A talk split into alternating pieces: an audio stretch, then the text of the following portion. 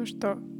Стойте, стойте, привет, стойте. Привет. Стойте, стойте. стойте. стойте подождите, стоим. подождите. Куда побежали? А, Коро- фактик, фактик. Короче, да, конечно, фактик. А, девчоночки, что вы знаете необычного про коал? А, Они прикольные, но это не обычный, на, обычный факт. Все знают, что они прикольные. И кушают эвкалипт. Ага, ага. Ксюша, а ты знаешь что-то про коал? А я, кажется, помню, ты однажды рассказывал. И расскажи еще раз, это, это ужасно. Возможно.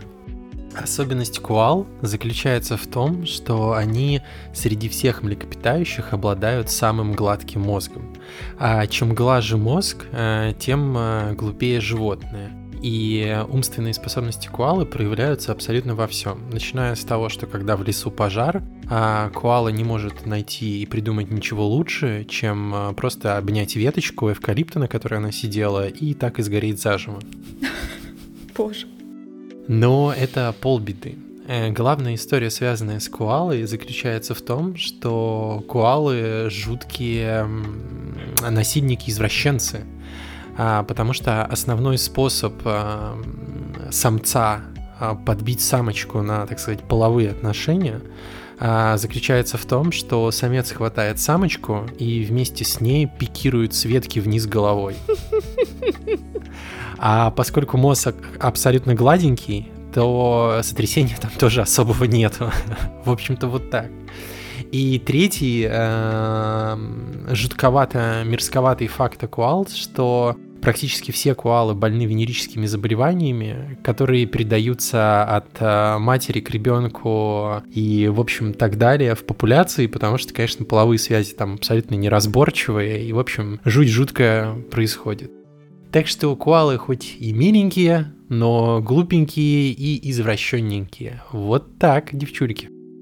Какие-то они уже не такие прикольные. Все.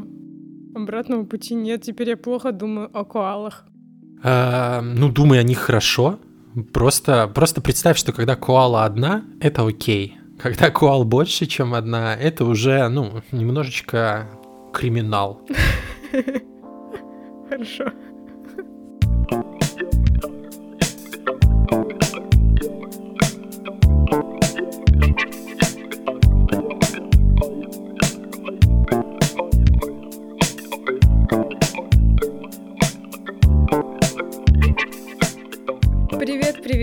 В ваших наушничках второй выпуск фанкаста. Меня зовут Оля, я младший пиар-менеджер студии Фанк. Мы с Ксюшей и Артемом Павловичем продолжаем наши закулисные беседы о жизни, о работе, о том о сём. И сегодня поговорим об атмосфере в команде, как выстраивается коммуникация внутри команды Фанк, и порассуждаем на тему, как решать конфликты внутри коллектива. Ну что, ребята, готовы поговорить о такой интересной теме? Конечно, ведь главней всего погода в фанке, а все другое суета. Ведь я и ты. И что-то кроме. Ну, в общем, вы поняли. Фанк это... Мы поняли, Тём. И погода, и атмосфера фанки слишком важна для нас, нашей э, работы и всего, что с этим связано. Да. Какая болезненная тема сегодня будет? Недавно как раз писала в своем канале в ТГ пост про это, и мы пришли к выводу, ну, на самом деле мы как-то обсуждали это еще до поста. Прозвучит странно, но кажется, у нас слишком дружелюбная атмосфера. Прям такая, аж зубы сводит. Или хорошая, прям хорошая. Мимими. А вот ты, Намоль, скажи, мимими или зубы сводит? Мне нравится так. Но это не мимими, и у меня зубы не сводят. Мне все нравится и супер комфортно на самом деле. Фанк, я считаю, один из лучших коллективов, в которых я когда-либо работала. А я много где работала. Так что тут, наверное, я буду вообще не объективно, буду супер субъективно. Не бывает ли у тебя э, такого иногда желания, чтобы вот пришла, ты сделала свою работу, а Артем Павлович, например, на тебя наругался за то, что ты ее сделала слишком быстро или слишком профессионально? Не возникает такого желания? Вообще нет. На самом деле у нас э, вот эта дружеская атмосфера для меня, она помогает, наоборот, раскрыться и помогает делать новые шаги, что-то новое. Потому что сейчас я очень часто сталкиваюсь с тем, что какие-то программы, какие-то... Даже с техникой, когда я пришла работать, фанки все работают на Apple технике, как она правильно называется, Лухаревская техника Mac. А я всегда работала на винде. И первые буквально несколько дней я просто то и делала, что искала, где, где ё, буква ё, где она. Это элементарно, но было так сложно и не могла понять, где пуск, вообще ужас. Но команда с пониманием к этому относилась. То есть, может быть, где-то в, в других коллективах на меня смотрели как на... Пытаюсь подобрать слово. ну, в общем, тук-тук, сиди, я сам открою, а здесь все с пониманием отнеслись и даже поделились своим опытом. У нас есть э, project manager Дэн, который сказал, что сталкивался с такой же проблемой, и мне ста- сразу стало хорошо и прекрасно. И в фанке как раз ты не сталкиваешься с каким-то прям осуждением, морализаторством, что вот это плохо, делай так. Тебе критику преподносят ее преподносят. Тут нет такого, что ты становишься сразу беззубый от этого, от этой дружелюбной атмосферы в коллективе. Тебе ее преподносят, но просто преподносят по-человечески. И это безумно приятно, и хочется расти, и хочется делать лучше и больше. Вот. Слушай, ну, возможно, э, ну, Круто, что ты так э, на это посмотрела, и ты так это видишь, и это, возможно, там, условно, твой опыт, но тут, наверное, опять же, как и всегда, как мне кажется, нужно поговорить про некоторый путь, который мы прошли, ту точку, к которой мы э, пришли прямо, прямо сейчас, почему она такая, и, наверное, почему она условно, э, возможно, Ксюша сейчас э, потихонечку тоже кажется э, чрезмерно рафинированный, но вот мне однозначно ощущается периодически супер рафинированный. А как вы думаете, нужно ли нам окунуться в условно становление текущей позиции, текущего состояния?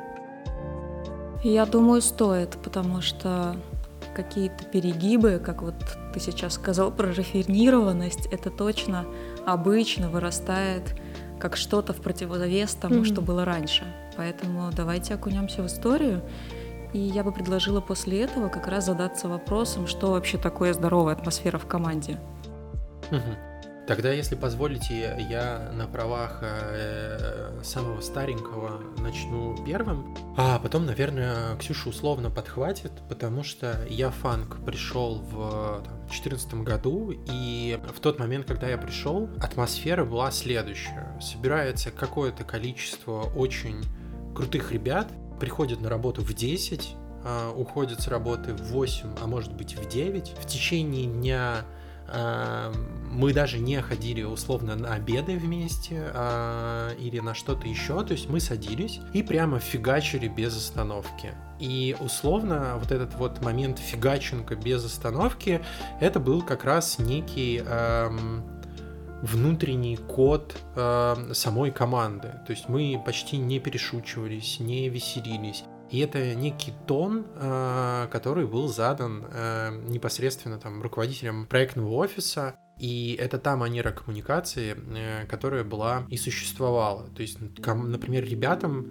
редко говорили там «молодец», или там хорошо поработал, потому что некая высокая планка, она была априорная, она была по умолчанию, вот трансформация от ты по умолчанию делаешь офигенно, и это норма, а если ты делаешь не офигенно, это не норма, и проблема, там, это твоя проблема, или в тебе проблема, или как угодно, до момента условно все равны, и все там условно стараются друг друга поддерживать, но это еще не та атмосфера, которая существует в текущем фанке.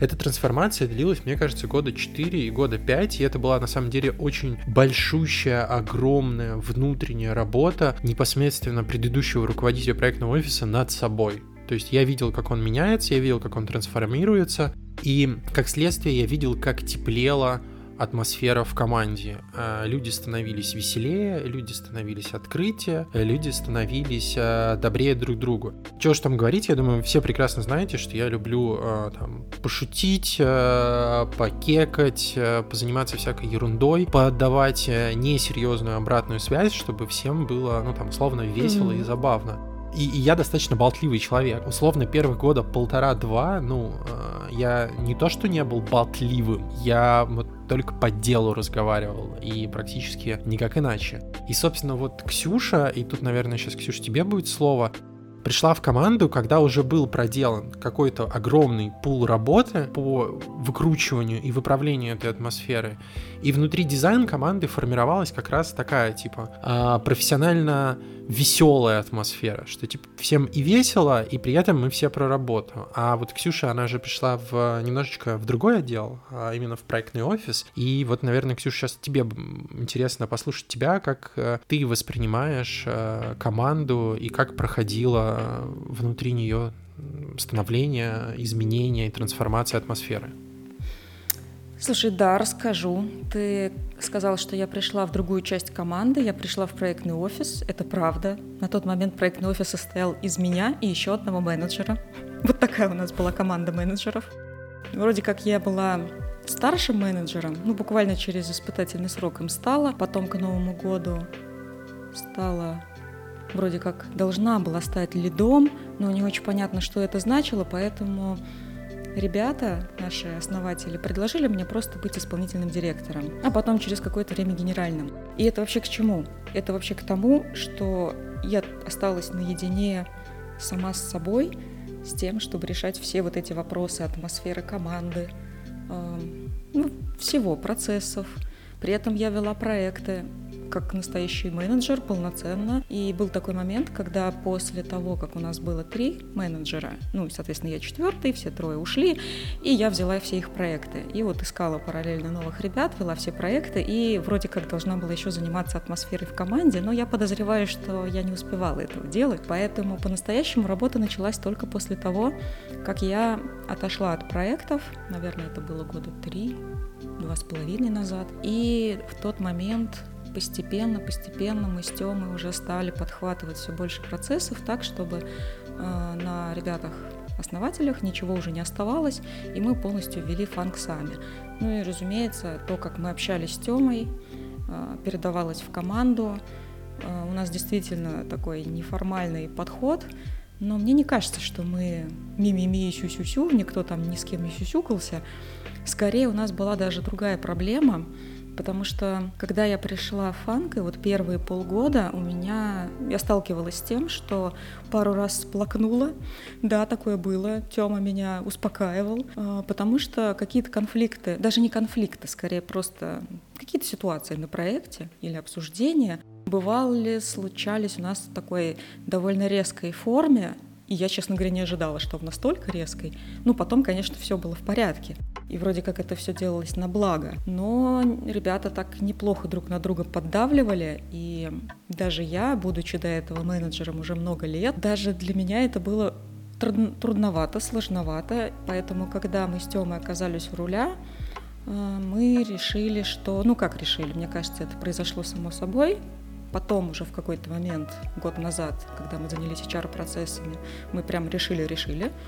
Но мы за собой замечали, что продолжаем на как-то прокатанных рельсах тоже в каких-то вещах передавливать команду, прямо довольно жестко иногда это было, но поняли, что это некое наследие, от которого, видимо, нам предстоит избавиться, переработать, найти какую-то другую тональность. А, и постепенно-постепенно она выработалась. Я даже не могу сказать, что мы специально что-то для этого делали, просто старались передавать ребятам тот тон и те способы решения конфликтов и проблем, которые э, существовали между нами с Тёмой. Даже когда у нас какой-то спор очень горячий, мы, в общем, никогда не было такого, что обижались друг на друга или начинали друг друга покрывать Э, самыми последними словами, поэтому это было несложно внедрить и в команду э, такую атмосферу.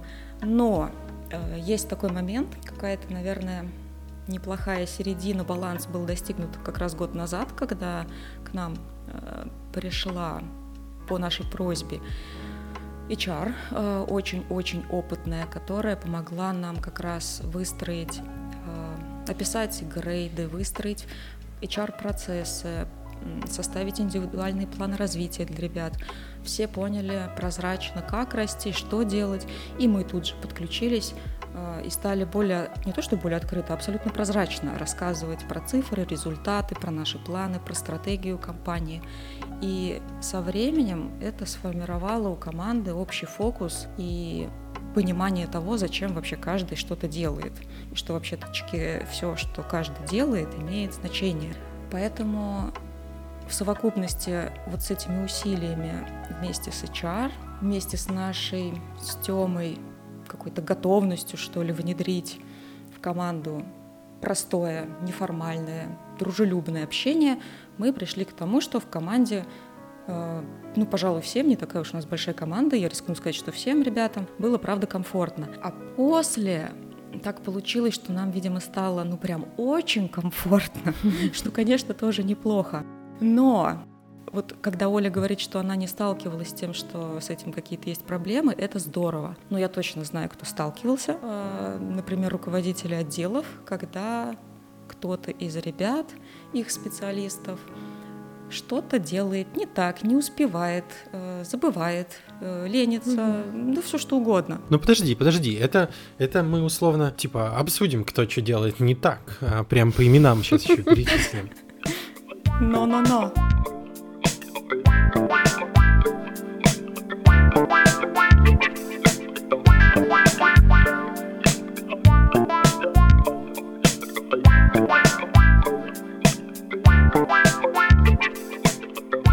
Ты говоришь, что мы с тобою э, в какой-то момент э, сели, не обижались, не покрывали друг друга последними словами, хотя у нас бывают споры и так далее. Так э, разве на это влияет атмосфера? Ну, то есть атмосфера ли на это влияет? Или все-таки, ну, просто культура? Я к тому, что, ну, а вообще помнишь ли ты момент, чтобы я, я или, возможно, ты, мы там не друг друга покрывали последними словами, а вообще кого-то, знаешь, там, типа, сели в машину и давай крыть всех водителей вокруг. Э, ну, то есть, понимаешь, да? Ой, есть у меня я, я понимаю, о чем ты. У меня есть одна очень история, очень история, стыдная для меня история. У меня действительно пару раз были случаи, когда я, ну, прям жестко разговаривала. Тогда еще я была руководителем больше проектного офиса. И вот на одного из менеджеров, я помню, я прямо кричала. Да, на двоих, да? причем при остальных менеджерах. Я этого не знаю. А кто-то из них вышел первый день, и представляете такое, там еще была девушка очень трогательная, такая милая, пришла на Джуна к нам, и тут я, давай разносить. И, конечно, это вообще было не алё, делать так нельзя, никому не советую. Мне было ужасно стыдно, что я так сорвалась. Но в свое оправдание могу сказать, что такое было только два раза. И, честно говоря, по делу. Я этого не говорила. Ну так прям по делу? Ну то есть прям по делу досталось? Ну прям там клиенты оба раза писали, что мы от вас уходим, ну-ка что-то делайте. Но это не значит, что нужно было кричать на людей.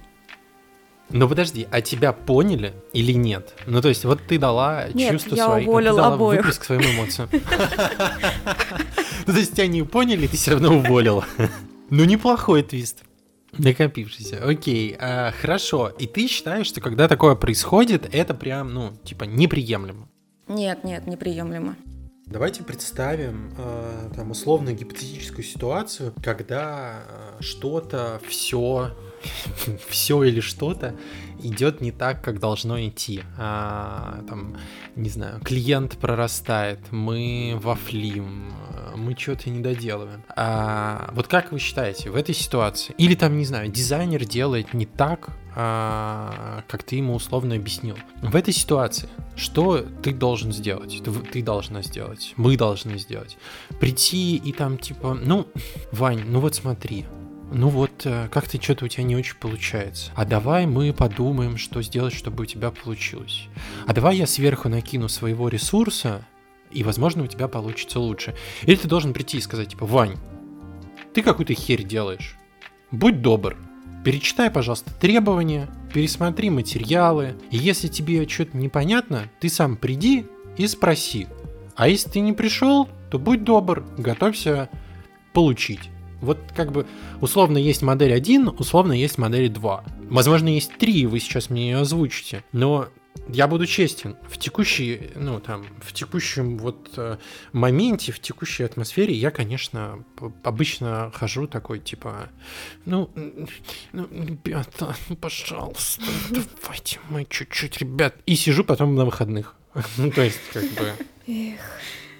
Ну, мне второй вариант нравится вполне. Чего колготки-то мять? Ну, типа, сказал, подошел, сказал. Если человек действительно адекватный, и он адекватно воспринимает критику, и ты подходишь и, и ну, я на себя примеряю. Если я где-то действительно допустила косяк, это мое, это моя зона ответственности. И если я там, например, написала какую-то херь, извините, пип, запикайте, если нельзя, то я готова пип. понести за это ответственность. И да, ну, это твоя ответственность. Почему другой человек должен тратить время свое, ну, например, на выходных, чтобы исправить твою ошибку какую-то? Ты сам берешь, тебе сказали, что вот, ты еще раз иди, посмотри внимательнее. Или прям ткнул носом, и все, и ты идешь и переделываешь спокойно. Ну, возможно, опять же таки, мы же тогда после опроса Ксюшиного в телеграм-канале пришли к тому, что индивидуальный подход важен тут, и нужно смотреть от человека, потому что одному ты скажешь, ты сделал херь, и он пойдет и поплачет очень сильно. Вот, ну, может быть, кстати, сделает как нужно. Ну, то есть тут кнутый пряник, он каждому индивидуален. Мне и то, и то подходит. Это вам на будущее. Окей. Оль, а скажи, пожалуйста, а может быть дело в том, что ты из-за Урала, и из вас там из людей гвозди делают на самом-то деле, поэтому и ты такая боевая? Нет, я на самом деле просто... Тут не дело там, откуда я, тут... Э, хотя, наверное, важен коллектив, в котором я раньше работала. И он немножко так воспитал возможно, меня. А может быть, дело как раз в целом от человека все зависит. И я склоняюсь больше ко второму, что тут все индивидуально. Человек, может быть, с детства привык, что на него там, ну, ему недопустима критика, ну, его холили-лелеяли, например. И это у него пере, перешло в работу. И ему комфортнее, когда ему сладенько и мягко говорят, что что-то не так. А кто-то привык получать. Ой. Что-то я вообще вшла не в те дебри. А мне, кстати, вот сейчас хочется поговорить Сейчас мне хочется вернуться к индивидуальным особенностям, но ты сказала про опрос, который угу. был у Ксюши в телеграм-канале. А, Ксюша, а можешь сказать, что это был за опрос? Какие у него были результаты? Потому что, возможно, не все понимают. В- возможно, я допускаю, что не все люди подписаны на твой телеграм-канал, хотя это такой хм, абсурд. Странно. А, телеграм-канал О мой фанк. Подписывайтесь. Угу. А, да, я, собственно, написала как раз, а, чем нас стала волновать наша фанковская корпоративная культура, задавалась вопросами, рассказала про свой небольшой опыт и задала вопрос подписчикам, как вам нравится решать конфликты. На самом деле три варианта были абсолютно ну, простые. Первый – жестко, прямо, эмоционально. Второй вариант – сглаживать углы и беречь коллег. И третий как раз такой баланс, подбирать варианты коммуникации каждый раз индивидуально, в зависимости от коллеги. Вот этот последний вариант набрал 65% голосов самый популярный. Затем 27% э, готовы сглаживать углы и беречь коллег, и только 8% жестко, прямо и эмоционально хотели бы решать конфликты. Такая вот статистика. Ну давайте тогда под, немножечко про индивидуальный тогда подход, потому что для меня стало открытием, если честно, и это открытие этого года, и я до сих пор не могу это открытие пережить и переживать, а пережевывать, э, когда мне сказали, что я типа эмоциональный, и речь моя эмоциональная. Я не замечал этого в себе. Мне казалось, что я, наоборот, достаточно, типа, сухарь. Но при этом я понимаю, что в команде, а, и я это потом смог отследить, есть ребята, как сказала Оля, которым абсолютно нормально, если я к ним подойду, и а, коммуникация будет из разряда, блин, ну что за херня? Ну давайте сделаем нормально. Ну просто взял тяп-ляп туда-сюда, пятое, десятое и готово. Че мы там мяли до этого? И ребята такие, блин, а реально, а чё мы до этого мяли и не делали туда-сюда, тяп-ляп, пятое, десятое? И они нормально отреагируют и нормально к этому относятся. Вон, Оля, э, сколько я над ней э, шучу э, на тему испытательного срока или на тему э, написания каких-то штук, и мне кажется, я мне хочется верить, Олю это не задевает, и она это воспринимает как, ну, типа, милую смешнявку. Да, именно так и воспринимаю. Вот. Ну, про испытательный срок-то ты не вот. шутишь. Оля его еще не прошла. Да, конечно, да, конечно, не шучу, Оль, ты еще да. не прошла испытательный срок. А, я вообще, тут сижу на пороховой бочке, волнуюсь знаешь, очень. Вот сейчас что-нибудь не то сказала, и все. Я, да, да, да, уже, знаешь, как бы я заметил, что ты на язык-то остра по этому подкасту, и поэтому, может быть, к софт-скиллам вопросики возникнут. А, вот, а есть люди, которые, а, ну, такие нежные а, тюльпаны, как мне кажется, и которым я не до конца понимаю, как, как я могу выстроить коммуникацию и как я могу ее подбирать. Честно говоря, а, мне не очень удобно подбирать э, там, формат коммуникации или еще чего-то. Ну, то есть вы меня поправьте. Так, ты меня тюльпаном назвал? Не, я тебя не называл. Ну, тебе... Я, кстати, вообще тебя не имел в виду. Мне казалось, что тебе я достаточно прямо говорить, чего я думаю, а чего я не думаю. А, и о ком, ну главное. так, иногда я тебе выдаю обратную связь. Ну, иногда ты мне тоже выдаешь, а будь здоров, обратной связи, конечно. Это к вопросу, обижается кто-то из нас или не обижается? Может, и обижается, вообще-то. Короче, а есть люди, которым я не понимаю, например, подхода. Я на самом деле в этой ситуации вообще не понимаю, должен ли я подбирать к людям подход, не должен. Или просто вот я такой, и как бы терпите меня такого. Я, я вообще-то здесь начальник, а не вы. Поэтому, э, ну, понятно, что я сейчас утрирую и шуткую, и стараюсь подбирать подходы, но, например, мне иногда проще, может быть, даже а, ну, как-то просто достаточно так вот нейтрально что сказать, а, не передавливая а, не стараясь не окрашивать эмоционально обратную связь. Но у меня тогда нет уверенности, что человек меня, например, вообще услышал. Слушай, Тём, а если бы ты был не директором, а руководителем отдела или вообще просто синер-специалистом, тебя бы вообще этот вопрос волновал? Э, если бы я был синьор-специалистом, вряд ли меня волновал бы этот вопрос. Если бы я был синьор-специалистом, я был бы счастливым человеком, я думаю. Почему-то почему у меня есть ощущение, что было вот это вот прекрасное время, когда я был всего лишь ремесленник-дизайнер. Я приходил на работу, понимал, что мне нужно сделать, понимал результат, который я должен показать вечером, в конце недели, в конце месяца, перед Новым годом. Уходил в отпуск, получал зарплату. Эх, великое время. Вот. И, конечно, меня тогда вообще ничего не интересовало, я просто со всеми э, гоготал, ну, типа, делал какие-то гэги, шуточки и все, что с этим связано. Но как только я стал арт-директором, э, да, условно, внутри отдела, э, меня, конечно, беспокоило формат коммуникации, формат обратной связи. Как я ее отдаю? Отдаю ли? Уделяю ли я всем достаточно, недостаточно внимания? Никто ли не обиделся? Не слишком резко mm-hmm. ли я сказанул и так далее? Ну, да, да, очевидно, что руководители думают об этом больше.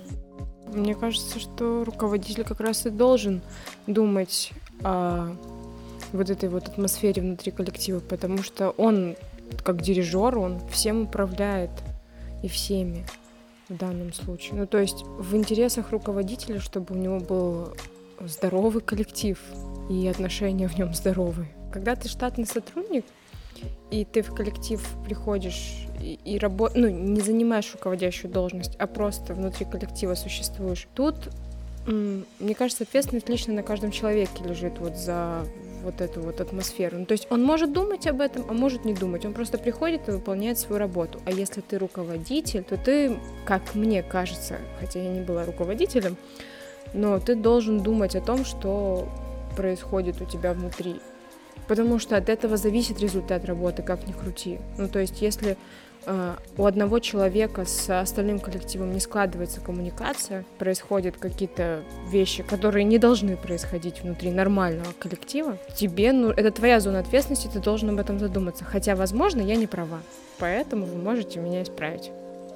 А я не буду тебя исправлять. Я считаю, что в целом, наверное, ты плюс-минус права. Но тут у меня сразу возникает следующая тема, когда ты говоришь про руководителей, что у тебя происходит внутри, это вообще история про личное и профессиональное. Что я имею в виду? Возможно, я так воспитан. Возможно, там в, в студенчестве, в юношестве, когда формировались там условно мои идеалы профессиональные, Uh, у меня есть какая-то такая внутренняя штука, что чего бы ни происходило в моей uh, личной жизни, чего бы не происходило uh, и каким бы состояние мое бы личное не было, по любой причине, неважно. Я прихожу на работу, я должен профессионально ее выполнять, я должен показывать. Ну, то, есть, то есть, что я имею в виду? Мой профессионализм это как раз возможность изо дня в день показывать предсказуемый понятный результат, на который мало влияют внешние или внутренние факторы. То есть под внешними факторами я подразумеваю любой нерабочий фактор. А, исходя из этого, я вот, вот это качество очень сильно ценю в людях. Ну, например, не знаю, ну что-то у меня произошло. например, собака моя сожрала носок. Я не спал всю жизнь, э, всю жизнь. Я не спал всю ночь. Очень переживал за собаку, возил ее к ветеринару. У нее вытаскивали э, носок из живота. И по какой-то причине я в на следующее утро обязан быть на работе. Неважно. Ну вот не могу я взять отгул по любой причине. Потому что, например, у меня какая-то либо демонстрация, либо концепцию нужно нарисовать. То есть обычно я могу взять отгул, но вот тут не могу. Влияет ли э, мои ночные приключения на то, как я разговариваю с командой, на то, насколько я должен быть подготовлен к звонку, потому что, наверное, там какой-нибудь важный звонок, или на то, как я рисую концепцию. Мне кажется, что не особо. Ну, то есть, не знаю, обидел меня кто-то по пути на работу, не знаю, машина из лужи облила. Я все равно должен войти, условно улыбнуться, кекнуть, а, развеселить команду, потому что мое настроение влияет на настроение всей команды. Вот как-то так, я считаю. Вы что думаете по этому поводу? Ну, ты знаешь, мне кажется, был момент, когда, ну не момент, даже какой-то период времени, когда я думала прям ровно так же, как ты сейчас озвучил. В целом мне казалось, что это, конечно, удобно для меня, если я общаюсь с каким-то специалистом, не вижу у него слез на глазах, не слушаю всю историю тяжелую, которая произошла, и мы можем фокусироваться только на работе, например. А, но это был только период времени, потому что потом как-то, наверное, когда я стала получать обратную связь о самой себе, а, я поняла, что так невозможно. Живые люди так себя не ведут. Невозможно быть все время с улыбкой, все время в одном хорошем настроении. И это, не, это я сейчас не говорю про производительность, это я скорее больше про только, наверное, про настроение, которое довольно сложно бывает у себя регулировать, особенно если, правда, например, самочувствие плохое, оно долго плохое по какой-то причине. А, например, когда был момент а, мы с тобой, Тем, год назад вообще стали в фанке единственными руководителями. Получается, на плечи легла максимальная ответственность и столько вопросов, сколько никогда и не было до этого. И они решались постепенно, но вот эта ответственность, особенно когда ты не знаешь точно, как какие-то вопросы решать, а они точно будут решены только благодаря тебе, они нависали над нас, так неплохо тоже поддавливали, и сложно было все время быть веселым, искрящимся и довольным, когда ты понимаешь, что вот сейчас зарплату платить, а тут вот от клиента не приходят деньги, а тут вот еще что-то, а нужно еще какой-то девайс для нового специалиста, а тут надо искать специалиста. И вот это вот все разнородные задачи, которые нужно делать примерно в одно и то же время, а при этом ты сидишь в офисе, все тебя видят, и все, конечно же, ну, в офисе гораздо проще в любой момент подойти, что-то спросить, пойти на обед, уточнить, ну и так далее. И ты все время среди ребят, и это классно, но это не значит, что ты все время будешь улыбаться и готов идти на любой контакт. Я имею в виду просто там постоять, поболтать на кухне. Если сил нет, мне кажется, нормально этого не делать. И я вот начала с того, что у нас стало с Тёмой много ответственности много дел.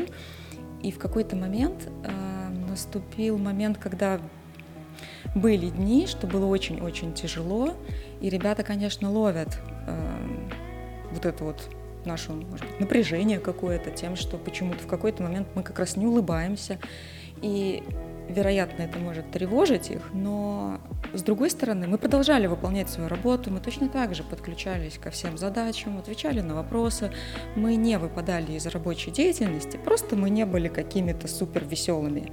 Опять же, это был только период, а потом все решалось, отпускало, и мы снова могли быть легкими, веселыми. Потом снова какие-то сложности, причем часть сложностей и даже больше мы переживаем довольно весело, особенно теперь э, поднаторели уже с Тёмой. Но в целом, э, мне кажется, нормально руководителю не всегда улыбаться. Это гораздо более понятное поведение, живое. Просто мы говорим еще про то, что работу свою, конечно, приходится выполнять зачастую, даже когда сил совсем нет, и настроения тоже нет. Но при этом хочу сказать, что зная по себе вот этот момент, что я не всегда готова улыбаться, общаться, энергию вокруг распускать, я вполне понимаю тех ребят, и об этом говорю прямо, что если у вас такое состояние, и можно сказать, что это плохое самочувствие, не обязательно всем об этом говорить, у нас можно взять day off, у нас можно поработать из дома удаленно, просто об этом нужно заранее предупредить. Мне кажется, это абсолютно живая история.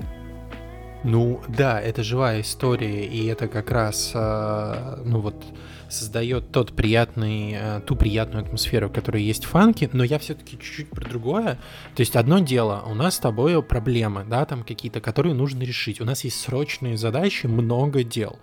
Э, и поэтому мы больше погружены в работу, чем обычно. Но я говорю о том скорее, что а, не знаю, ну вот э, не приняли у меня концепцию, не, не пошла, не, не сложилось.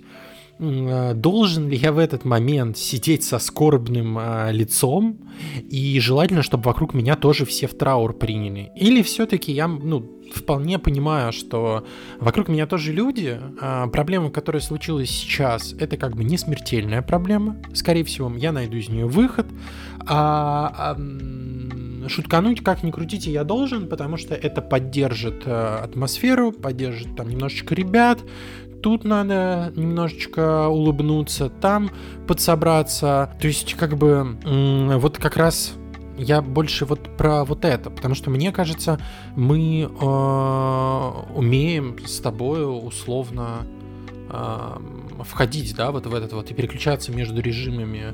Я сейчас прям фигачу. О, Оль, привет, что там? Как твой испытательный? Не прошел? Сижу и плачу здесь. Все. У нас здоровая атмосфера. Очень. Я чувствую ее. It might not be the right time. I might not be the right one.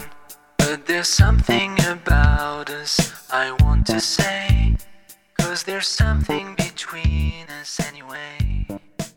Слушай, Тём, ну я понимаю, о чем ты говоришь, но вот этот момент, если у тебя концепцию не приняли, а ты сидишь в трауре, это как раз в том числе, наверное, про э, зрелость как специалиста, потому что, конечно, это вообще-то, ну, не то, что нормально, то, какие у тебя чувства будут вызываться после того, как концепцию не примут, не совсем это можно контролировать. Обидно, расстроишься, ну то есть абсолютно все что угодно и даже очень-очень сильно. Это может быть прям критично. Другой момент, что да, насколько ты это будешь транслировать вовне, но есть же еще инструмент у каждого руководителя есть другой руководитель над ним, поэтому всегда есть опция прийти к своему руководителю и сказать, что вот, вот так, вот я уже прям чувствую, что меня это демотивировало, и поговорить об этом, набраться сил, просто послушать, ну, в общем, поговорить с тем, у кого хватит сил и опыта, э, даже не то чтобы подбодрить, но поддержать. И это тоже поможет в команду, в общем, это настроение расстроенное не распространять. Это я так вижу такую опцию. Мне кажется, что я ей пользовалась в свое время, например, обсуждая с тобой. Когда ты говоришь э, про э, у руководителя всегда есть э, руководитель, это я сразу вспоминаю шутку из хранителей про э, товарища, который пришел на прием к психотерапевту и говорит, вот мне грустно, мне тяжело, психотерапевт ему говорит, в город сейчас приехал великий клоун такой-то, сходите и развейтесь. А мужчина заплакал и говорит, я и есть тот самый клоун. А, вот, знаешь, это вот про руководителя руководителя. Мне сразу приходит в голову мысль, кому мне жаловаться ходить, да, если мы, особенно мы с тобой оба не в ресурсе, потому что бодаемся с одними и теми же проблемами.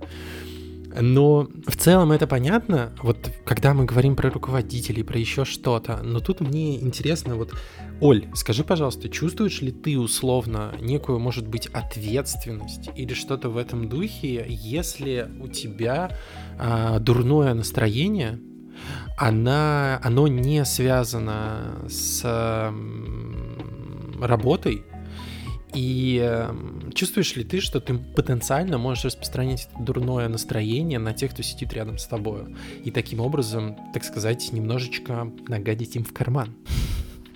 Не люблю гадить в карманы другим людям, но, конечно, чувствую ответственность и не привыкла тоже тащить личное на работу.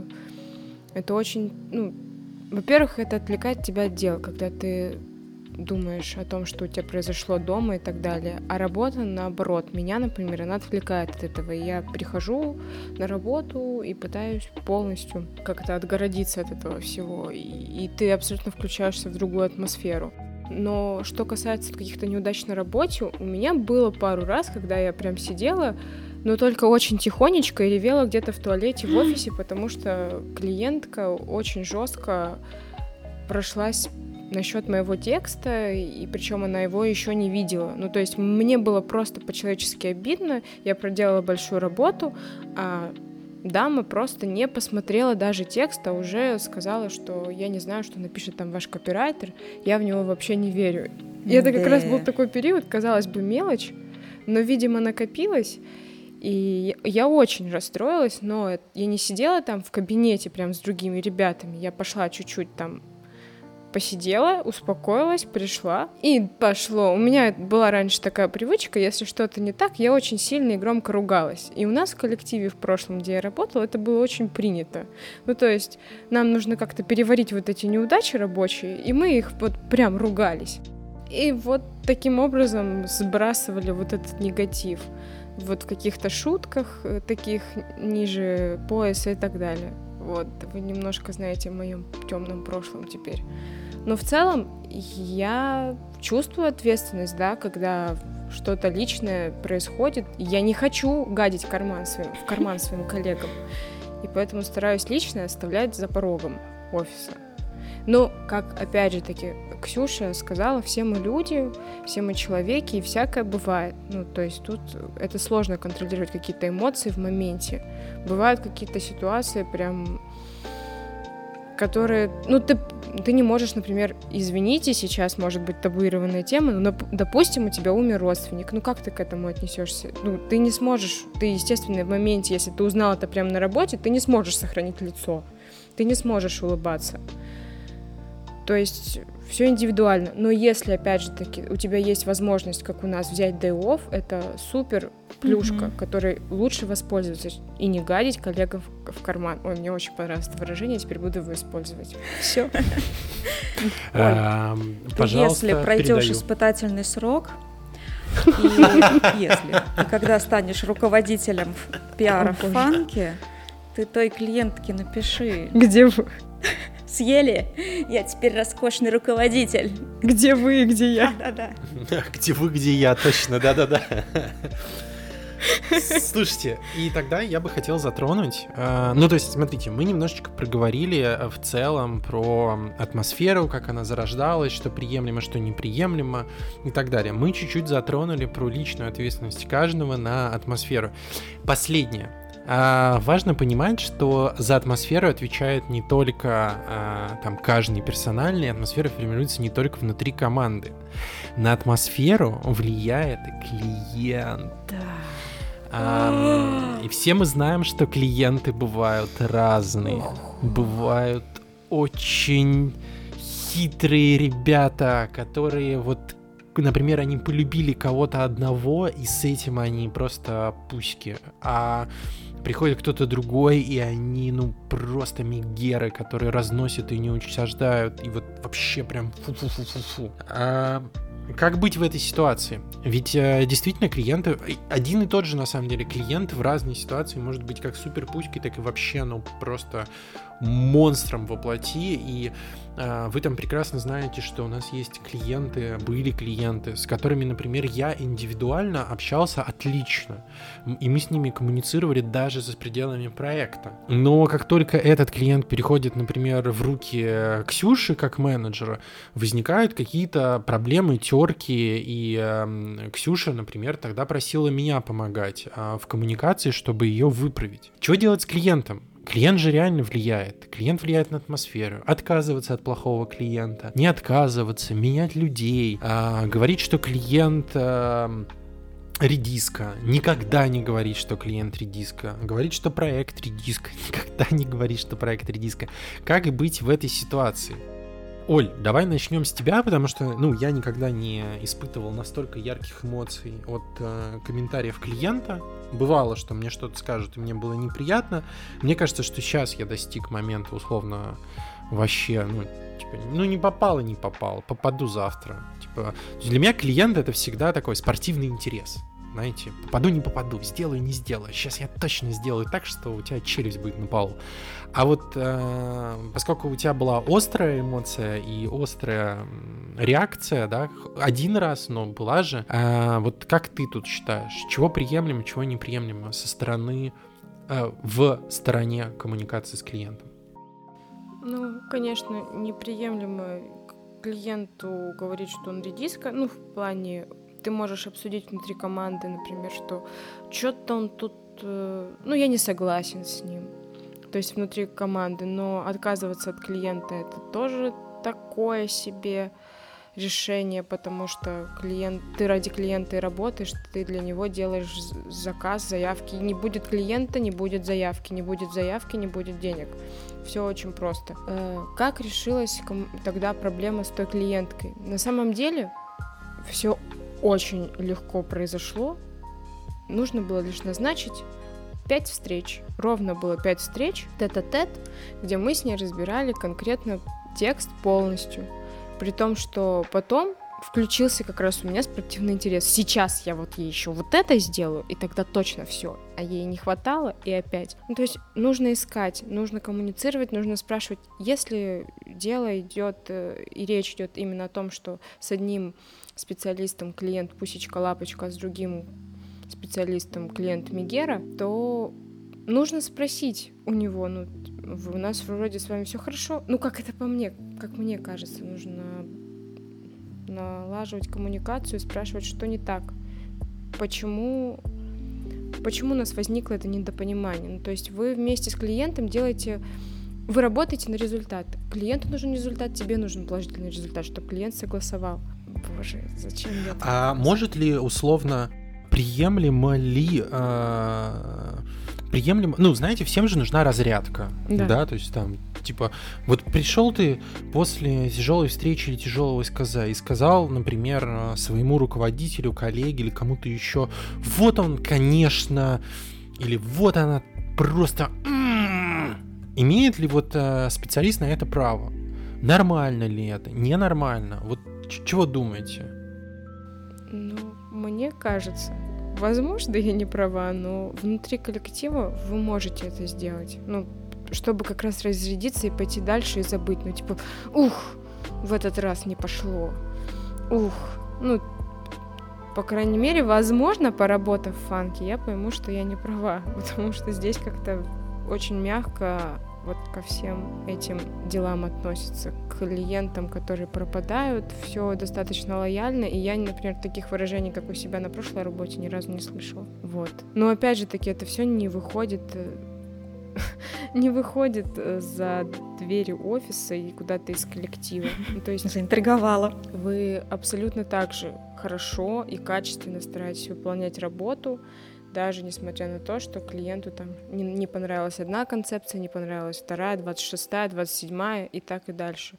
Вы ищете, и это очень классно на самом деле. Ну, то есть внутри коллектива, да, мне, если меня спрашивать конкретно, можно ли немножечко поругать клиента или не немножечко внутри коллектива, да, конечно же, взрываться на встрече э, эмоционировать и так далее, нет.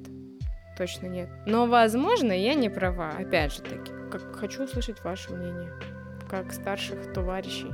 Ну, когда, Оль, ты говоришь, что ты не против немножечко поругаться на клиента, а может немножечко, я как раз думаю, что в твоем исполнении это было бы абсолютно адекватно. И я всегда говорю, я прям убеждена в том, что любой человек, когда становится клиентом, он становится капризнее и требовательнее, чем когда он не клиент. Я даже по себе это знаю. Просто случается что-то, в голове что-то щелкает, ты больше ворчишь, больше чего-то тебе не нравится. Но, опять же, в свое оправдание могу сказать, что если на стороне исполнителя как-то меня слушают, что-то меняют, я тут же перестаю ворчать. Да, мы знаем, что не все клиенты так себя ведут, но при этом есть всегда причина, по которой клиент таким становится. И обычно это не бывает, скорее всего, не бывает так, что клиент взял и сам стал ворчливым, недовольным и все время на что-то ругающимся. Как-то это что-то случилось, недопонимание, даже если мы со своей стороны все сделали правильно. Поэтому Э, разумеется, команда может уставать, она может быть недовольна.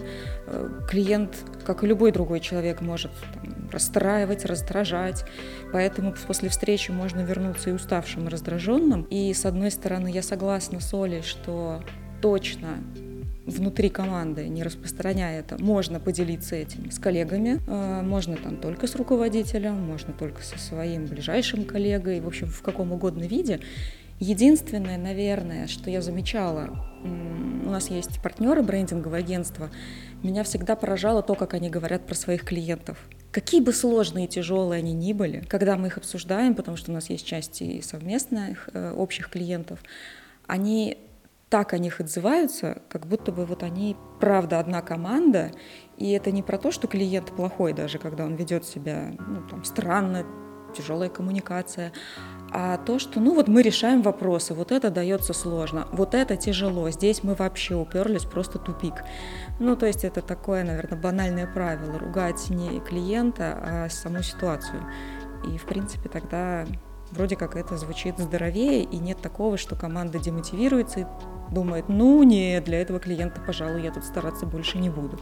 Потому что такой эффект тоже может быть. Угу. А вот если ситуация проблемная, то тут как раз может уже проснуться спортивный интерес, как Оля сказала. Хочется сделать лучше, хочется показать результат такой, чтобы его приняли. Ну, мне так кажется. Да. Знаете, еще маленькая ремарка. Как-то мне один коуч сказал, что если клиент эмоционирует, значит ему не все равно. Значит, он, ну, посмотреть на это с другой стороны. Разумеется, я говорила про то, что там ругать клиента нужно, если какие-то ситуации сверх. Ну, то есть понятно, что если клиент недоволен, значит, что-то пошло не так. Значит, где-то в какой-то момент либо было где-то наше, допу... ну, где-то наш косяк, где-то проблемы в коммуникации. Вот про вот эти случаи вопиющие имела в виду. А в целом, ну да, мне нравится вот э, такая именно манера, что ситуацию ругать лучше, чем чем у клиента. Это да, mm-hmm. это правда здоровее выглядит. И ну, на слух, по крайней мере, воспринимается. Эх. Тёмыч, ты с нами? Да, я с вами.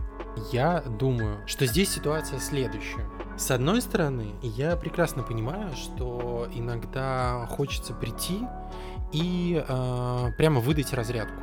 Типа такой, ух, блин, короче. Но с другой стороны, я всегда опасаюсь, что подобная штука может сформировать какую-то неправильную или э, некорректную реакцию. Э, в том плане, что у других специалистов может сложиться превратное ощущение и превратное мнение о проекте, о э, клиенте, о чем-то еще. Поэтому здесь, конечно, всегда нужно быть э, максимально деликатным, аккуратным и вот э, как-то супер-супер-супер аккуратненько подойти к этой истории. Ну, то есть, чтобы, когда ты говорил, вот же ж твою мать, чтобы все поняли, что ты про конкретную ситуацию, а не про проект клиента или что-то с этим связано. Вот как-то mm. так, мне кажется. Я согласна. Ну, кажется, что мы нашли да. в, чем, в чем сойтись, да. Это радует. I might not be the right one. It might not be the right time. But But there's something about us I've got to do. Some kind of secret I will share with you.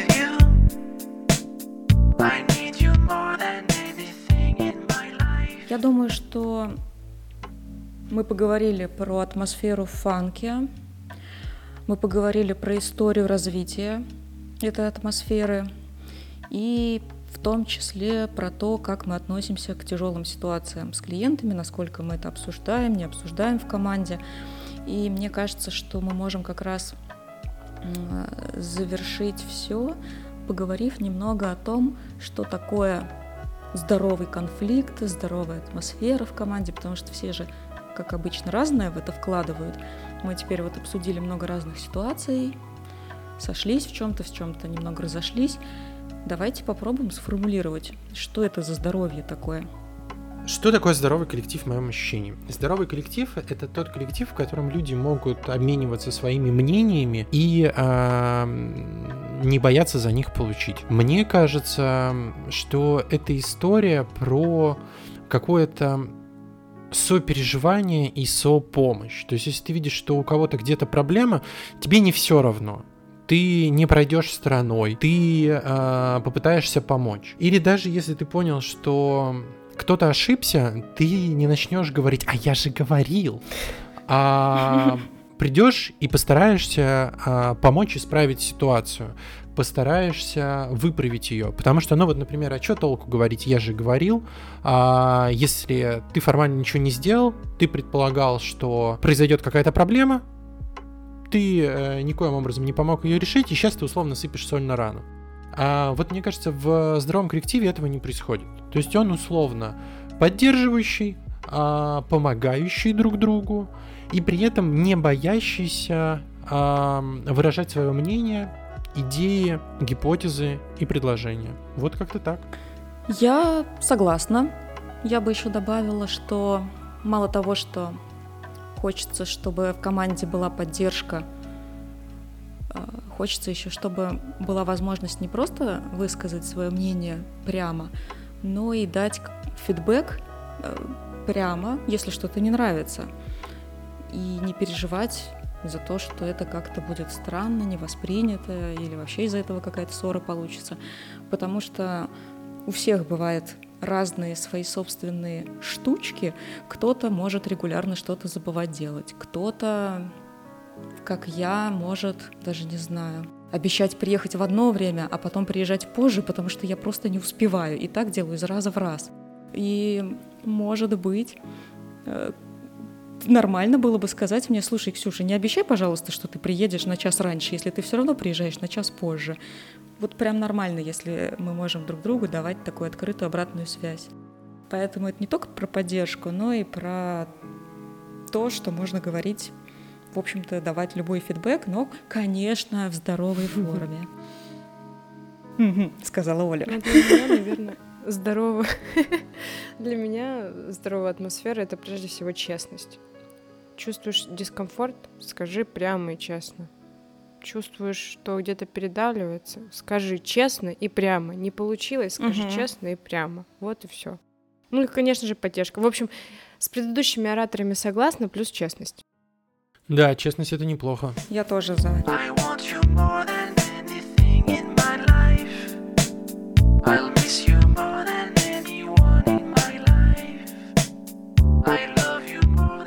Ну вот и обкашляли, э, девчулечки. Обкашляли все вопросики, да, об обсудили, обмозговали. Всем слушателям peace. А, да, peace, мир и все, что с этим связано. И я в очередной раз напоминаю, не забывайте оценивать наш подкаст везде, где его можно оценить.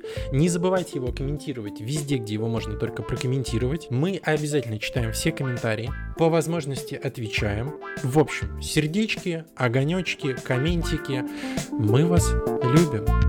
Пока-пока. Пока-пока. До новых встреч.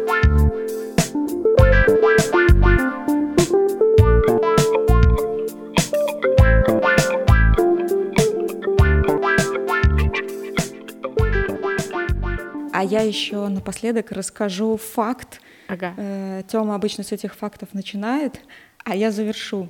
Я тут прочла новость. Не буду никак пояснять, просто заголовок. Сдерживание чихания может привести к болезням слуха и носоглотки. Ой-ой-ой-ой. Ну так просто, чтобы вы знали. Простите, я весь подкаст, я, я держалась как могла, простите. Все, стоп. Так, ну что, давайте придумаем, как нам завершать. А, Я не знаю.